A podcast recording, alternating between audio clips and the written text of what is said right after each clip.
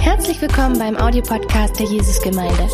Wir hoffen, dass dir diese Predigt hilft, Gottes Wahrheiten besser zu verstehen und umzusetzen. Viel Freude beim Zuhören.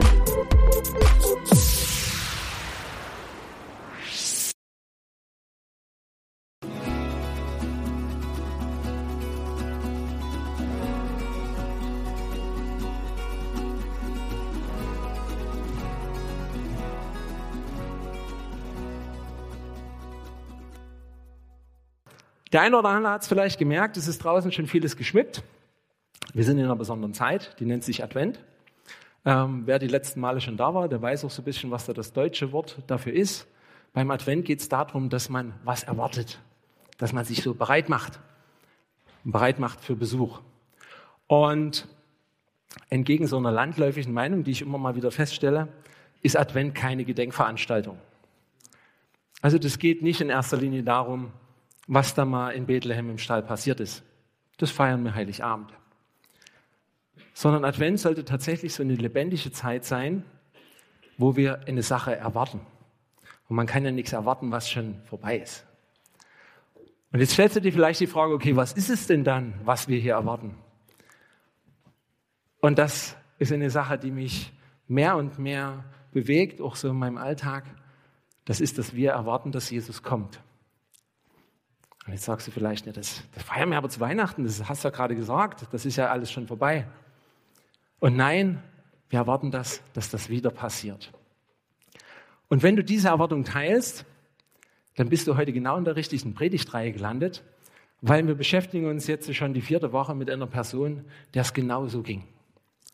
Einer Person, die eine richtig krass starke Erwartung hatte, dass es bald, bald, bald losgehen wird.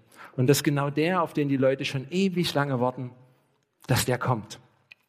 Und genau deswegen geht es auch im Advent um Johannes. In Klammern, eigentlich geht es natürlich um Jesus, das habt ihr vielleicht auch schon gemerkt. Aber tatsächlich reden wir ganz viel über Johannes, weil er eine Person ist, die so diese Erwartung so richtig und ganz intensiv wie fast kein anderer verkörpert. Und da kommen wir mal zur ersten Folie. Ich habe gesagt, wir haben eine Predigtreihe. Da ist man als Prediger nicht ganz so frei, was man so bringt. Und es geht heute um einen ganz zentralen Satz. Und zwar ist es was, was Johannes der Täufer selber gesagt hat. Bist du der, der kommen soll? Und die Frage, die so ein kleines bisschen dahinter steht, und da kommen wir zur nächsten Folie, es soll halt um Zweifel gehen. Das Wort ist schon ein paar Mal gekommen. Und das finde ich total interessant. Weil ich habe mal drei, drei Bibelübersetzungen in deutscher Sprache mal durchgeschaut, um festzustellen, was die Bibel so über Zweifel sagt. Und wenn du das auch mal machst, dann stellst du fest, dass das Wort Zweifel in der deutschen Bibel fast nicht vorkommt. Also je nach Übersetzung zwei bis viermal. Und meistens steht dann noch ein Nicht davor. Wenn man das dann ausweitet auf Verben und ähnliche andere Gefühle, die mit dem Wortstamm zusammenhängen, dann kommst du, wenn es gut läuft, auf acht wo ich so denke, okay, ist das kein Problem, was wir haben dürfen? Und dann kommen wir schon zu unserer Frage. Nächste Folie. Darf man zweifeln? Da bin ich mir nicht ganz sicher.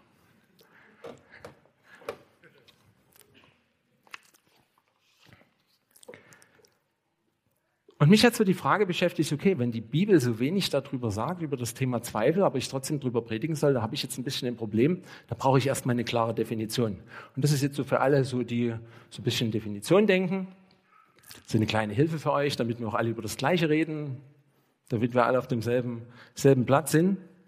Zweifel, das sind Bedenken, eine schwankende Ungewissheit darüber, ob man etwas glauben soll oder ob etwas richtig ist. Das finde ich total interessant, weil das ist so ähnlich, wie man versucht, Dunkelheit zu beschreiben. Die Physiker unter euch, die wissen das. Dunkelheit, das ist die Abwesenheit wovon?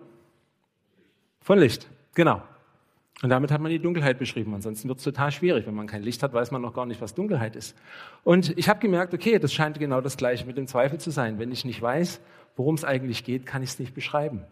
Also sprich Zweifel ist das Nicht-Vorhandensein vom Glauben oder zumindest eine gewisse Unsicherheit, ob das das Richtige ist, ob ich das wirklich glauben kann, ob so mein Verstand und das, was der mir sagt, ob das so zu meinen Gefühlen passt. Das ist immer das, wo mir so, und da merken wir schon, Zweifel, das ist mehr ein Gefühl als tatsächlich so ein Wort. Und genau jetzt hier, um das mal ein bisschen zu betrachten, ehe es dann um dich und um mich ganz persönlich geht, gucken wir mal einfach in die Bibel, wie das so ganz praktisch aussieht, wenn eine Person anfängt mit Zweifeln.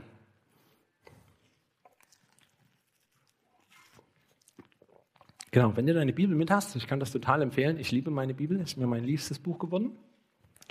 Man kann richtig gut Bibel lesen, wenn da was zum Blättern ist. So mal kleiner, kleiner Hinweis, ist ja bald Weihnachten. Wenn du noch kein Geschenk hast, schenk doch mal eine haptisch anfassbare Bibel. Genau. Jesus und Johannes der Täufer, Lukas 7, Vers 18. Johannes der Täufer erfuhr von seinen Jüngern alles, was Jesus tat. Er rief zwei seiner Jünger zu sich und schickte sie zum Herrn, um zu fragen, bist du wirklich der, der kommen soll? Oder sollen wir auf einen anderen warten? Die beiden Jünger von Johannes fanden Jesus und sagten zu ihm, und jetzt wissen wir auch, warum er genau die zwei ausgewählt hat. Johannes der Täufer schickt uns, um zu fragen, Überraschung, bist du wirklich der, der kommen soll, oder sollen wir auf einen anderen warten? Die sind also ausgewählt worden, weil Johannes wusste, okay, egal was ich denn sage, die geben das eins zu eins wieder. Und das waren auch die, wo sichergestellt war, dass er eins zu eins die Antwort von Jesus gesagt bekommt.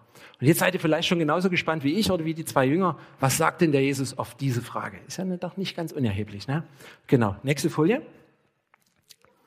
Während sie bei ihm waren, heilte er viele Menschen von ihren Krankheiten, trieb böse Geister aus, gab Blinden ihr Augenlicht zurück, gab den Jüngern und gab den Jüngern des Johannes eine Antwort. Und was ich hier dran so spannend finde, ist, der Johannes, der im Gefängnis sitzt zu dem Zeitpunkt, weil er das getan hat, was er immer gemacht hat. Er hat das rausgelassen, was auf seinem Herzen gebrannt hat, hat sich mal kurzerhand mit seinem König angelegt und hat ihn konfrontiert mit der Sünde, die er in seinem Leben sieht. Ergebnis, wenig überraschend, ins Gefängnis gesperrt dort saß nun.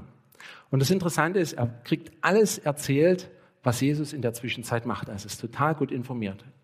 Die ganzen Dinge, die dann weiterhin passieren, die wusste er schon.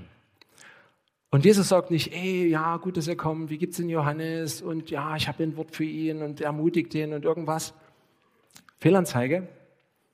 Jesus macht einfach weiter das, was er die ganze Zeit tut. Der heilt weiter viele Menschen, treibt böse Geister aus, gibt blinde Augenlicht zurück. Und dann sagt er den Jüngern als Antwort, Kehrt zu Johannes zurück und berichtet ihm, was ihr gesehen und gehört habt. Blinde sehen, Gelähmte gehen, Aussätzige werden geheilt, Taube hören, Tote werden auferweckt und den Armen wird die gute Botschaft verkündet.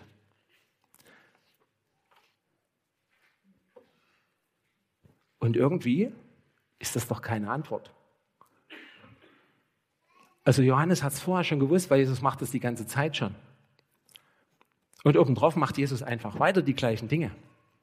Und das hätten es die Jünger nicht schon vorher gewusst vom Johannes, was da gerade passiert, gibt er ihnen als einzige Antwort mit, erzählt ihm mal das, was hier gerade passiert. Und das hat mich total beschäftigt, so die Art, wie Jesus antwortet. Und dann gibt er noch einen einzigen Satz mit, der darüber hinausgeht. Und den habt ihr vielleicht auch schon mal gehört. Glücklich sind die, die keinen Anstoß an mir nehmen.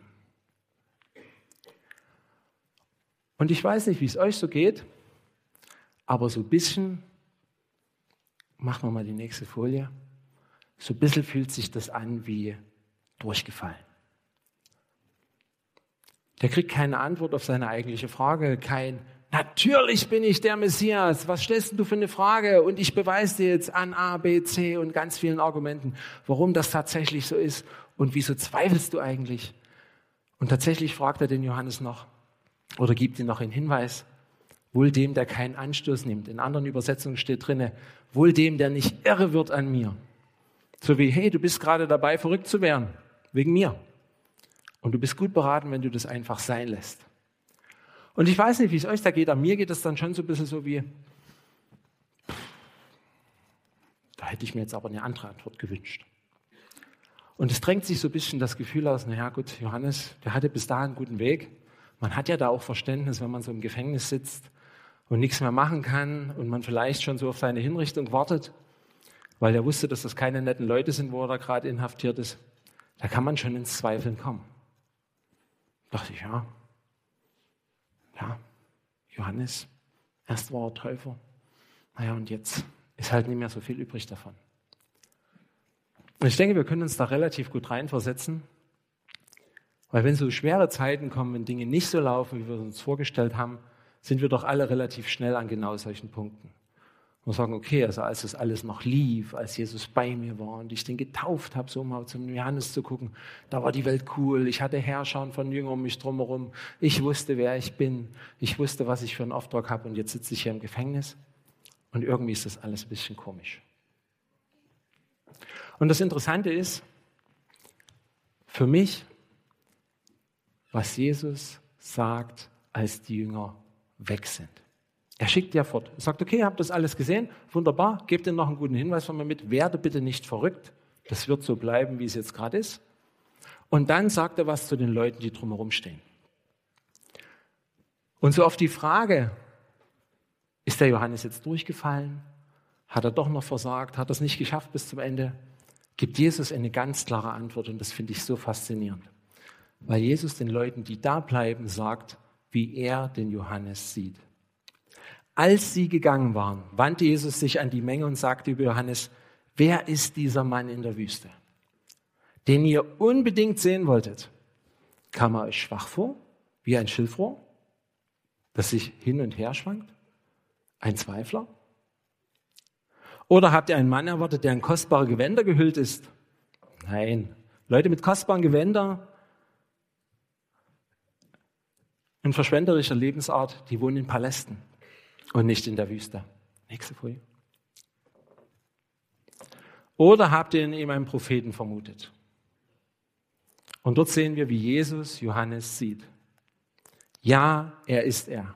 Und er ist sogar noch mehr als das. Johannes ist der Mann, von dem die Schrift sagt, ich sende meinen Boten vor dir her, er wird meine Ankunft vorbereiten. Ich sage euch, von allen Menschen, die jemals gelebt haben, ist keiner größer als Johannes. Und das ist doch mein Statement.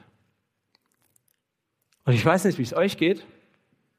Mir drängt sich da die Frage auf, hätte das nicht vielleicht der Johannes auch hören sollen? Hätte das dem vielleicht ein bisschen geholfen in seiner Situation? In seinem ganzen Zweifeln?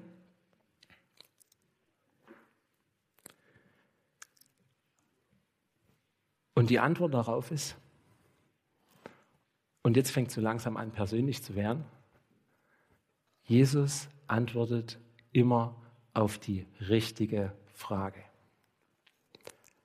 Und es ist mitunter ganz spannend zu beobachten, wenn ich in das Evangelium gucke oder auch wenn man ins Alte Testament guckt und man liest, dass irgendjemand eine Frage an Gott hat und dann kommt eine Antwort, die hat scheinbar damit nichts zu tun. Genau wie in unserem Beispiel gerade.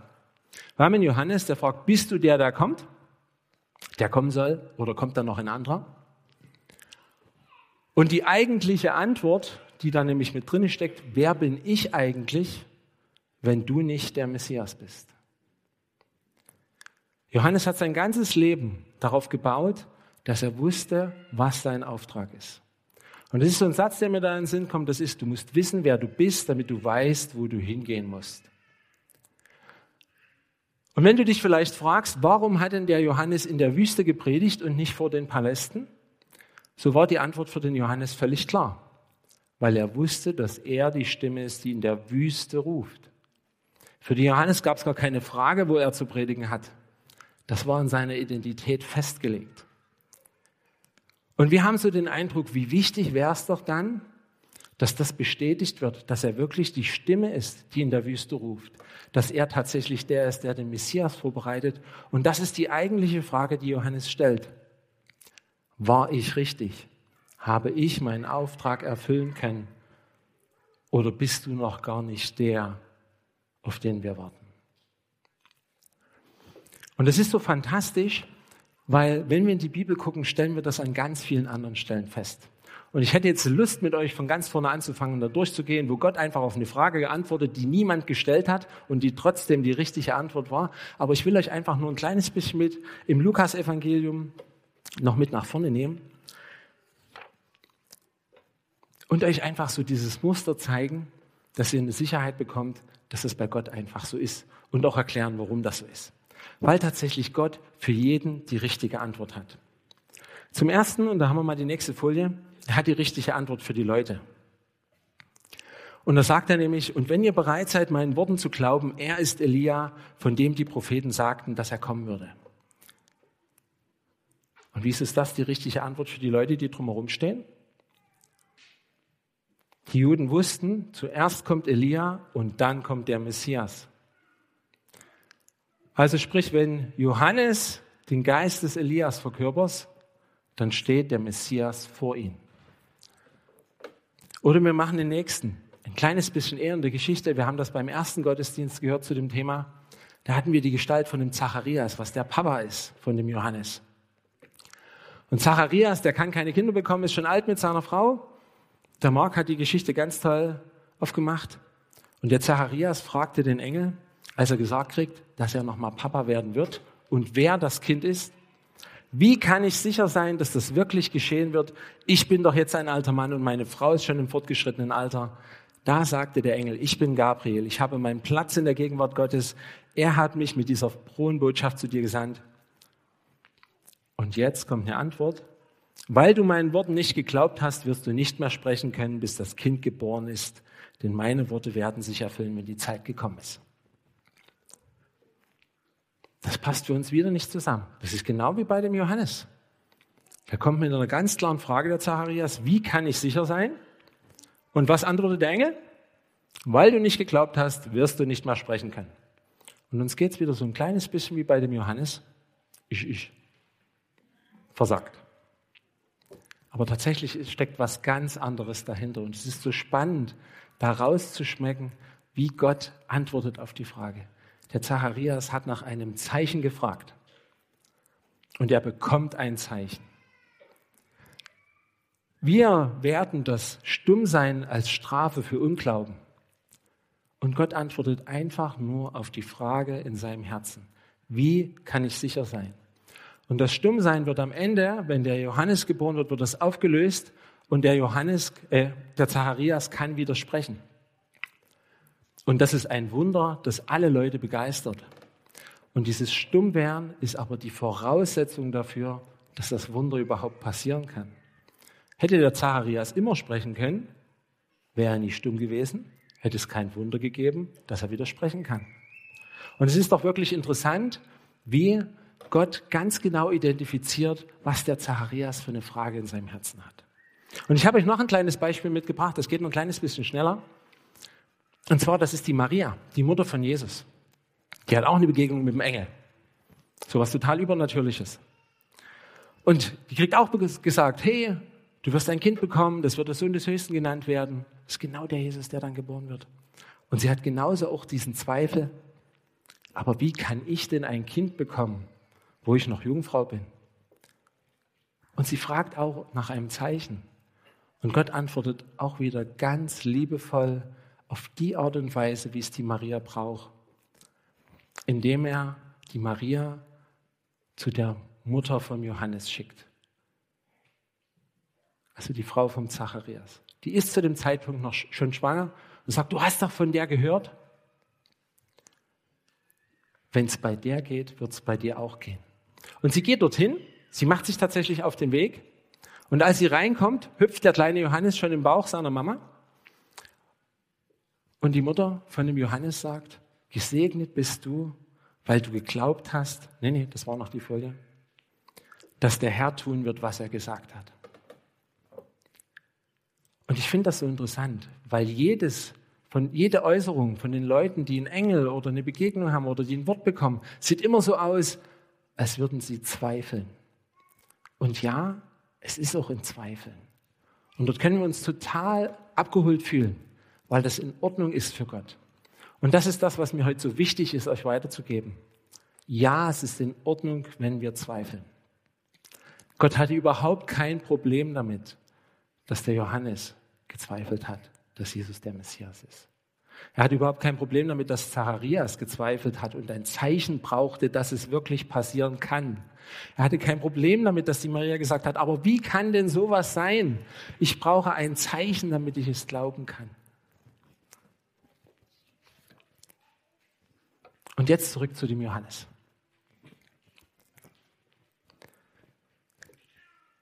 Niemand auf der ganzen Welt wusste besser, wer Jesus war, als Johannes. Wie komme ich dazu? Machen mal die nächste Bibelstelle. Ich hatte es schon kurz angesprochen. Einige Tage später beeilte sich Maria ins Bergland von Judäa zu kommen, in die Stadt, in der Zacharias lebte. Als sie das Haus betrat, in dem Elisabeth, die Frau, von der ich euch gerade erzählt habe, sie begrüßte, hüpfte Elisabeths Kind im Bauch seiner Mutter und Elisabeth wurde vom Heiligen Geist erfüllt. Johannes wusste schon als Baby im Bauch seiner Mama, wenn Jesus in der Nähe ist. Er hatte in seinem Herzen überhaupt keine Zweifel, keine Ungewissheit, wer Jesus ist. Und trotzdem gab es einen Zweifel.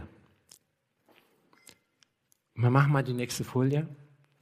Und das finde ich so spannend an der Geschichte, weil das auch so ein bisschen was mit dem Zeugnis von heute Morgen zu tun hat. Es gibt so einen Spruch, was ist der weiteste Weg auf der ganzen Welt? Zwischen Kopf und Herz. Und die zwei, die sind sich manchmal nicht so ganz einig.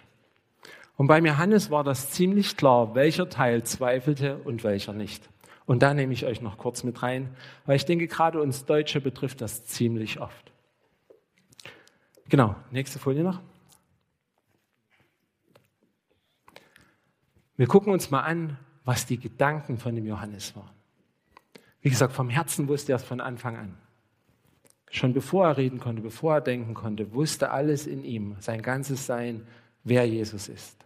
Und es gibt auch viele Bibelstellen bei Johannes, wo das ganz klar rauskommt, dass er weiß, wer das ist. Und wir haben das gehört, als es um das Lamm Gottes ging, was die Sünden der Welt tragen wird. Jesus, äh, Johannes hatte eine totale Gewissheit. Aber er hatte eine interessante Lehre, der Johannes. Und die kommt an einer Stelle für mich total deutlich raus. Als er aber sah, dass auch viele Pharisäer und Sadduzäer kamen, um sich von ihm taufen zu lassen, fuhr er sie an. Ihr Schlangenbrut, wer hat euch eingeredet, ihr könntet dem bevorstehenden Gericht Gottes entkommen? Und genau das war das Problem. Johannes wusste alle Prophetien. Er wusste alle Prophetien, die sich auf ihn selber bezogen und er kannte jedes Wort in der Schrift, was auf den Messias hindeutet. Und jetzt kriegt er ein Problem. Sein Herz hat ihm gesagt, jawohl, Jesus ist der. Und dann guckt er sich um in seiner kleinen Zelle und sagt, aber ich weiß, dass in den Propheten drinne steht, dass der Messias aufräumen wird. Und wieso sind jetzt die ganzen bösen Menschen noch draußen und ich sitze im Gefängnis? Und dort kommen wir zurück zu Gottes Art, auf unsere Fragen zu antworten. Herr Johannes hatte tatsächlich eine Identitätskrise. Nicht, weil sein Herz gezweifelt hat, sondern weil sein Verstand nicht einordnen konnte, warum die Dinge nicht so passieren, wie er sie erwartet hat. Und ich denke, auch das ist wieder ein Punkt, wo wir uns nur zu häufig wiederfinden. Dass die Dinge um uns drumherum nicht so ablaufen, wie wir uns das gedacht haben. Und die Erwartung von dem Johannes war, dass das Wort mit seiner ganzen Härte zuschlägt, wie es geschrieben steht, und die Ungläubigen Staub werden unter den Füßen der Gerechten. Und er dachte, wenn Jesus vor mir steht, dann muss das jetzt passieren. Und genau auf diese unausgesprochene Frage vom Johannes gibt Jesus die Antwort. Und dann machen wir nochmal die nächste Folie. Kehrt zu Johannes zurück und berichtet ihm, was ihr gesehen und gehört habt.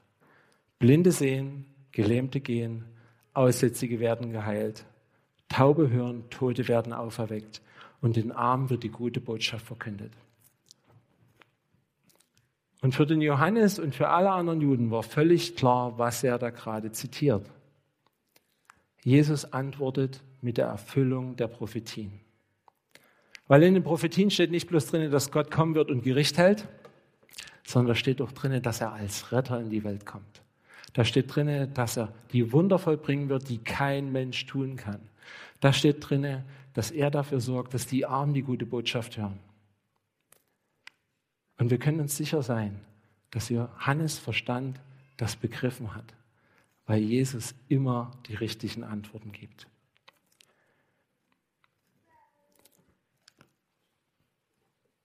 Und jetzt kommen wir zu uns. Wir hatten heute früh ein Gebetstreffen und ich fand das so fantastisch. Da sind ein paar Bibelstellen genannt worden und die habe ich alle auf dem Herzen gehabt heute Morgen. Weil es ging in den ganzen Bibelstellen in dem Gebetstreffen ging es darum, dass Gott der ist, der unsere Herzen kennt. Und das Spannende daran ist zum Beispiel eine Bibelstelle, die ich dir nur ans Herz legen kann. Psalm 37, Vers 4.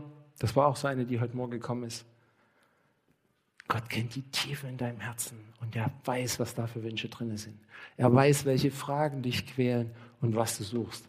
Und das Spannende ist, er weiß es besser als du. Er wusste es besser als Johannes. Der Johannes konnte es irgendwie artikulieren und wollte wissen, bist du der Messias, der kommen soll? Und Jesus hat gewusst, welche Frage ist in seinem Herzen und hat spezifisch geantwortet. Und ich habe euch deswegen so viele Beispiele mitgebracht, nicht um euch zu langweilen, sondern um euch zu zeigen, dass es eine Gesetzmäßigkeit ist bei Gott. Er kennt dein Herz. Er weiß, was bei dir drin ist. Und er weiß genau, wo für dich der Punkt ist, wo du zweifelst. Ob es hier ist, und du sagst, macht alles keinen Sinn, oder ob du sagst, hier, ich weiß es vom Kopf, aber ich fühle nichts. Und die große Frage in Bezug auf die Zweifel, da sind wir bei der nächsten Folie. Das habe ich so im Nachdenken festgestellt. Wo suchen wir die Sicherheit? Und das mit dem Zweifel ist so eine Sache. Wenn du sagst, ich zweifle nie, dann habe ich eine schlechte Nachricht für dich. Du hast es dir so gemütlich gemacht an einem sicheren Ort, vielleicht zu gemütlich, dass nichts mehr passieren kann. Und es ist deswegen eine schlechte Nachricht, weil Gott ist ein Abenteurer und er hat was vor mit dir. Und wenn es nichts in deinem Leben gibt, wo du merkst, okay, da bin ich mir jetzt unsicher, kann das funktionieren, dann hast du dich einfach niedergelassen an einem Ort falscher Sicherheit. Und ich finde das auch so spannend bei der Geschichte, die wir gehört haben, wo der Johannes hingeht. Und das ist was, das können wir uns alle mitnehmen. Johannes ruft sich nicht seine Jünger zusammen und sagt, hey, lass uns mal ein Brainstorming machen und mal analysieren, ob Jesus tatsächlich der Messias sein kann oder nicht. Lass uns mal Fakten sammeln, was passiert gerade so, macht das alles Sinn? Sondern er tut das einzig Richtige. Er kann nicht selber hingehen, er schickt seine zwei verlässlichsten Jünger los und sagt, fragt ihn. Und das ist was, das wir uns wirklich rausnehmen können aus der Geschichte. Wenn du was hast, weil du eine Sehnsucht hast, dass sich irgendwas verändert, wie zum Beispiel der Johannes. Seine größte Sorge war, dass der Messias nicht kommt. Und er hatte so eine Ungewissheit. Wie kann ich sicher sein? Er ist zu Jesus gegangen und hat gesagt, okay, ich suche das Abenteuer, aber in dem Abenteuer gibt es eine Sicherheit und die ist bei Gott. Und lass uns das wirklich mitnehmen, dass egal an welcher Stelle du merkst, dass du Zweifel hast, wo du vielleicht das Gefühl hast, Gott will mit mir irgendwo hin und du hast auch so das Gefühl in dir selber, dass du sagst, es müsste was passieren. Aber wie kann ich denn wissen, dass ich der Richtige bin? Wie kann ich denn wissen, dass es funktioniert? Mach's wie Johannes. Nimm deinen ganzen Pack an Emotionen und Gefühlen und Gedanken und leg sie bei Jesus hin. Weil die gute Nachricht ist, Gott kann damit umgehen, dass wir zweifeln. Er hat da überhaupt kein Problem damit. Die Bibel ist voll von diesen Beispielen. Und vielleicht sagst du jetzt, okay, ich kenne die Bibel relativ gut. Das ist alles richtig, was du sagst, aber ich kenne ein Beispiel, da ist Gott richtig sauer geworden, weil einer zu lange diskutiert hat.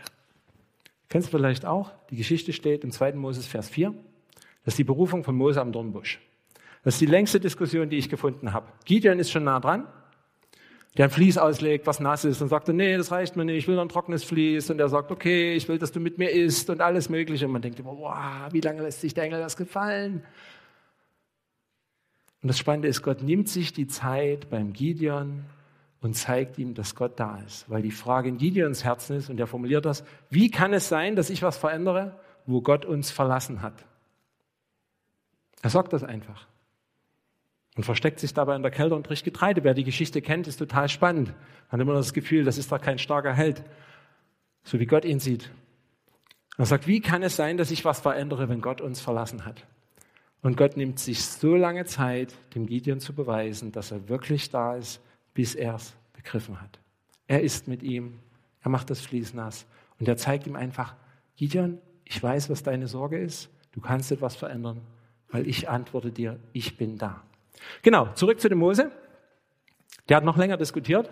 Das könnt ihr gerne mal lesen, das geht ein ganz schön langes Stück. Der bringt alles Mögliche vor. Der steht so vor dem Dornbusch und sagt, hey, ich berufe dich, dass du dein Volk aus Ägypten rausführst. Und wer den Mose ein kleines bisschen kennt, der weiß, das ist eigentlich das, was der Mose immer wollte. Der hat getötet für diesen Traum. Und dann steht er 40 Jahre lang in der Wüste. Und dann kommt Gott endlich zu ihm und sagt, jetzt geht's los, jetzt kannst du das machen, wovon du immer geträumt hast. Und er sagt, aber ich kann ja gar nicht sagen, wer du bist. Wer hat denn mit mir geredet? Und Gott sagt ihm seinen Namen. Wie kann ich denn überhaupt wissen, dass ich der Richtige bin? Und Gott gibt ihm den Stab und sagt, du wirst wundervoll führen. Er sagt ihm, hey, aber ich kann doch nicht reden. Und Gott erklärt ihm, warum Gott der ist, der ihm jederzeit die Autorität geben kann, zu jedem Menschen zu sprechen, was man sich nur vorstellen kann. Und er diskutiert und diskutiert und diskutiert. Und Gott ist geduldig und antwortet auf jede Frage in seinem Herzen. Bis an einen Punkt. Und das ist vielleicht die Stelle, die du jetzt auch in deinem Herzen hast wo dann drunter steht, und Gott wurde zornig mit Mose. Und ich dachte, okay, Matti, hast eine schöne Theorie aufgestellt, funktioniert vielleicht doch nicht. Es gibt die Ausnahme, die die Regel bestätigt. Und ich fand es so interessant. Wann sagt Gott, dass er zornig wird? Als Mose sagt, schick doch einen anderen. Gott kann mit jedem Zweifel in deinem Herzen umgehen. Mit jedem. Egal wie groß oder wie klein das ist. Egal wie groß oder wie klein die Aufgabe ist, die Gott dir gibt. Gott kommt damit klar, dass du einen Zweifel hast. Womit er nicht umgehen kann, ist, wenn du sagst, ich gehe nicht. Weil das Interessante ist, die Frage, die der Mose nicht ausformuliert hat, die eigentlich in seinem Herzen war, war, ich will nicht alleine gehen. Schick doch jemanden mit mir mit. Und was er daraus gemacht hat, war, schick doch bitte jemand anderen weil Gott antwortet in seinem Zornigsein und sagt, du, du willst nicht gehen, ich verlange es von dir, dass du gehst. Und warte, die Antwort auf deine Frage, Aaron ist schon unterwegs, der hat schon Ja gesagt zu dem Auftrag. Und was für mich so rausspricht, Gott hätte, äh, Mose hätte auch fragen können, hey, du hast das alles gesagt, Gott, und ich weiß, du willst mit mir sein, aber ich brauche einfach eine, männlich, eine menschliche, männliche Unterstützung. Und Gott hätte gesagt, jawohl, du kannst loslaufen, Aaron ist schon unterwegs, du musst dich beeilen, sonst ist er eher hier, als du dort bist. Aber Mose sagt, ah nee, nee, ich mach's gar nicht. Und das ist das, wo Gott zornig wird. Zu Recht zornig, weil er was machen will mit uns, weil er einen guten Plan hat, weil er die Welt verändern will mit dir. Und er kann alles machen, solange du nicht sagst, schick einen anderen. Weil egal wie viele Menschen es gibt, dich gibt es nur einmal. Und das, was Gott mit dir vorhat, das will er genau nur mit dir tun. Und wenn du es nicht machst, dann macht es keiner. Es wird dann irgendeinen Ersatz geben und irgendjemand anderes kriegt vielleicht seine Aufgabe weiter. Aber das, was deine Berufung ist, das kannst nur du tun. Und sei dir gewiss, egal wie groß dein Zweifel ist zu deiner Berufung, Gott kann damit umgehen, solange es du ihm hingibst weil dann kann er deine Fragen in deinem Herzen beantworten.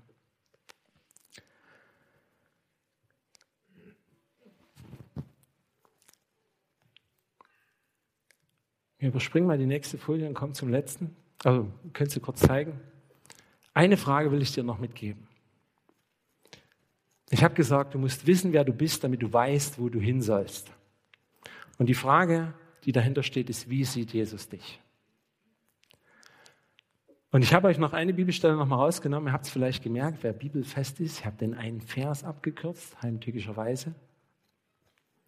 Von allen Menschen, die jemals gelebt haben, ist keiner größer als Johannes. Finde ich total eine faszinierende Aussage. Weil wenn ich in die Bibel gucke, wer so vorher gelebt hat und was die Leute für Wunder vollbracht haben, die haben Meere geteilt, die haben Feuer vom Himmel fallen lassen, die haben ganze Heerscharen allein besiegt, die haben Feinde in die Furcht geschlagen. Die haben alle möglichen Wundertaten vollbracht. Und von Johannes ist uns nicht ein einziges echtes Wunder überliefert. Wie kommt denn der Jesus da dazu zu sagen, das wäre der größte von allen? Und hier sind wir wieder bei uns. Vielleicht sagst du, ich brauche eine übernatürliche Bestätigung, Gott, dass du wirklich mit mir gehen willst. Und was ich an Johannes so fantastisch finde, sein einziges Wunder war, dass seine Eltern schwanger geworden sind. Er selber hat nichts dergleichen geschafft. Und damit kommen wir nämlich zu dem nächsten Satz, den Jesus direkt anschließt. Und doch ist noch der Geringste im Reich Gottes größer als er.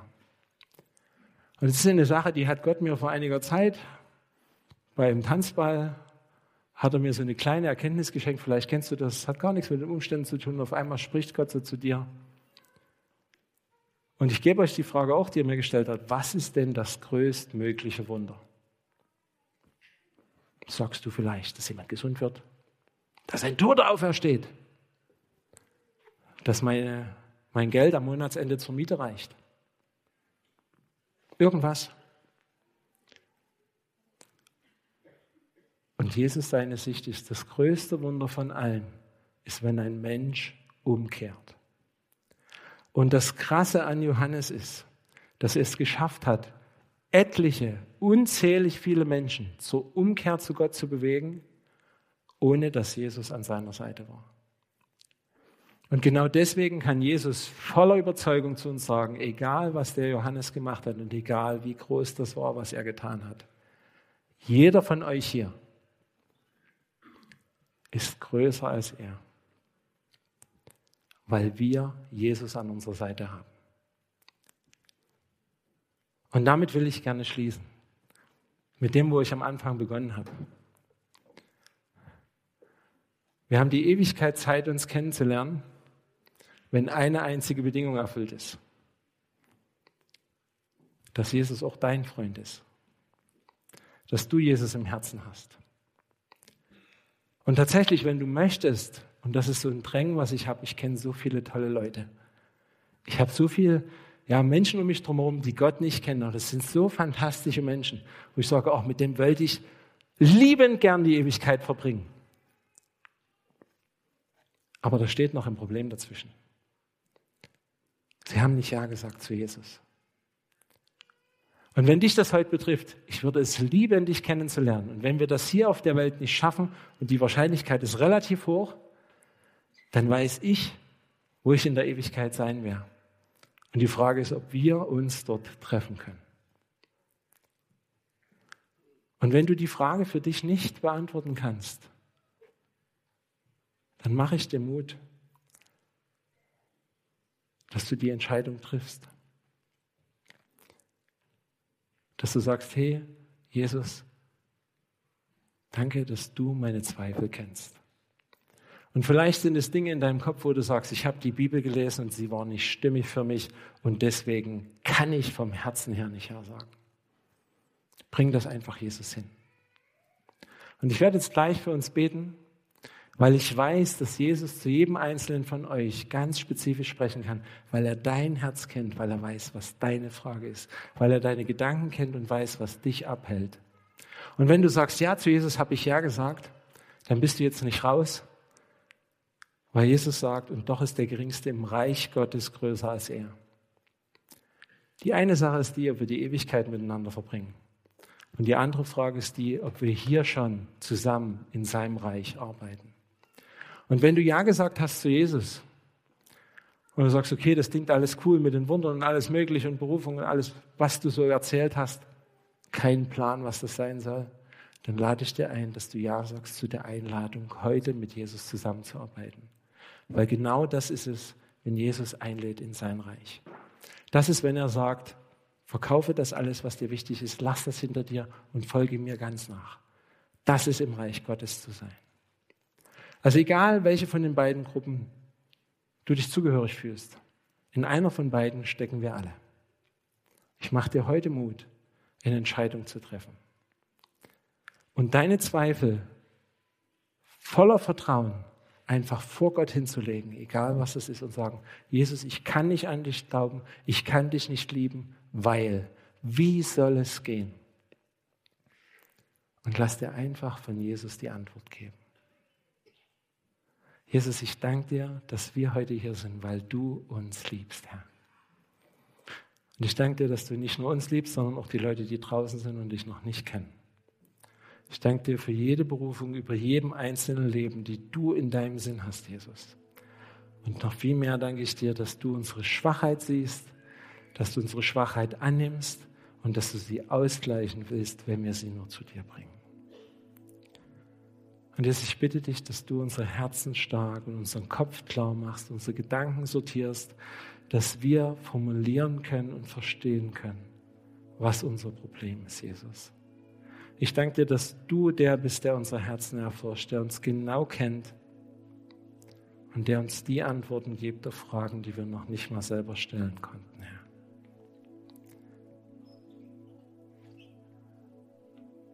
Wenn dich das betrifft, dass du sagst, heute ist der Tag, wo Jesus in mir was verändert hat, so wie das bei unserem Zeugnis war. Das passiert mitunter im Gehen, das passiert im Sitzen, das passiert beim Nichtstun oder beim Arbeiten. Wenn dich das betrifft, ich würde es lieben, wenn du auf mich zukommst nach dem Gottesdienst, dass wir zusammen beten können. Und vielleicht auch, dass wir Pläne schmieden können für die Ewigkeit miteinander. Und wenn du sagst, jawohl, heute ist der Tag, wo ich spüre, Gott ruft mich irgendwo hin, aber ich weiß nicht, wie es gehen soll, dann lade ich dich genauso ein, komm nach dem Gottesdienst vor zu uns und lass uns miteinander beten, lass uns Gott suchen und lass uns deine Zweifel einfach vor ihm bringen, damit er sie beantworten kann, damit sich was verändert. Und was ich an der ganzen Geschichte so fantastisch finde, ist, das, was in den Propheten steht. Und ich denke, genau in diesen Zeiten leben wir wieder. In Malachi, den letzten Abschnitten vom Alten Testament heißt es, bevor der große Tag des Herrn kommt, sende ich meinen Propheten Elia mit einem Auftrag, dass er die Herzen der Söhne zu ihren Vätern und der Väter zu ihren Söhnen neu ausrichtet. Und genau das ist die Zeit, in der wir leben. Und wenn du jetzt raus in die Welt guckst, dann wirst du sagen, nein, Matti, du hast Unrecht. Wir leben genau im Gegenteil. Wir hatten noch nie, trotz Kriegen und allen Möglichkeiten und allen möglichen Sachen, die passiert sind, in Deutschland eine dermaßen vaterlose Gesellschaft. Und genau deswegen ist jetzt die Zeit, wo Gott diesen Geist wieder ausgießen will, damit eine Veränderung kommt und damit wieder Väter aufstehen und die Herzen von Söhnen zu der vorhergehenden Generation ausgerichtet werden. Und wenn du merkst, dass Gott dich an der Stelle ruft und du zu Recht ein Aber hast, alle Medien, die ganze Gesellschaft und alles, was gemacht wird, läuft gerade dagegen her. Wie kann es gehen? Dann mache ich es ganz besonders dir heute Morgen Mut. Wenn du einen Ruf hast, Vater zu sein, geh nicht nach Hause, ehe du deine Zweifel zu Jesus gebracht hast. Denn die Bibelstelle geht weiter, damit ich bei meinem Kommen nicht das Land vernichten muss. Gott weiß, dass es eine Gesetzmäßigkeit gibt zwischen einer vaterlosen Gesellschaft und der völligen Zerstörung. Und Gott will nicht, dass das passiert. Er hat alle Macht, er hat den Plan geschrieben und er hat gesagt, damit das nicht passieren muss, gieße ich genau diesen Geist aus, bevor ich wiederkomme. Und er hat das bei Johannes getan und es war ein Einzelner. Aber jeder im Reich Gottes ist größer als der Johannes. Besonders was diese Berufung angeht. Und ich spreche nicht nur zu den Vätern, sondern auch zu den Müttern. Es ist genau das gleiche Problem. Lasst uns einen Unterschied machen. Es ist die einzige Chance, die die junge Generation hat für die Zukunft. Wenn wir nicht zu Vätern und Müttern werden, sind sie verloren.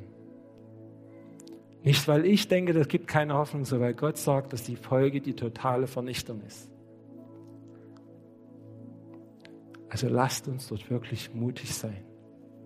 Lasst uns unsere Zweifel nehmen und lasst sie zu Jesus bringen. Amen.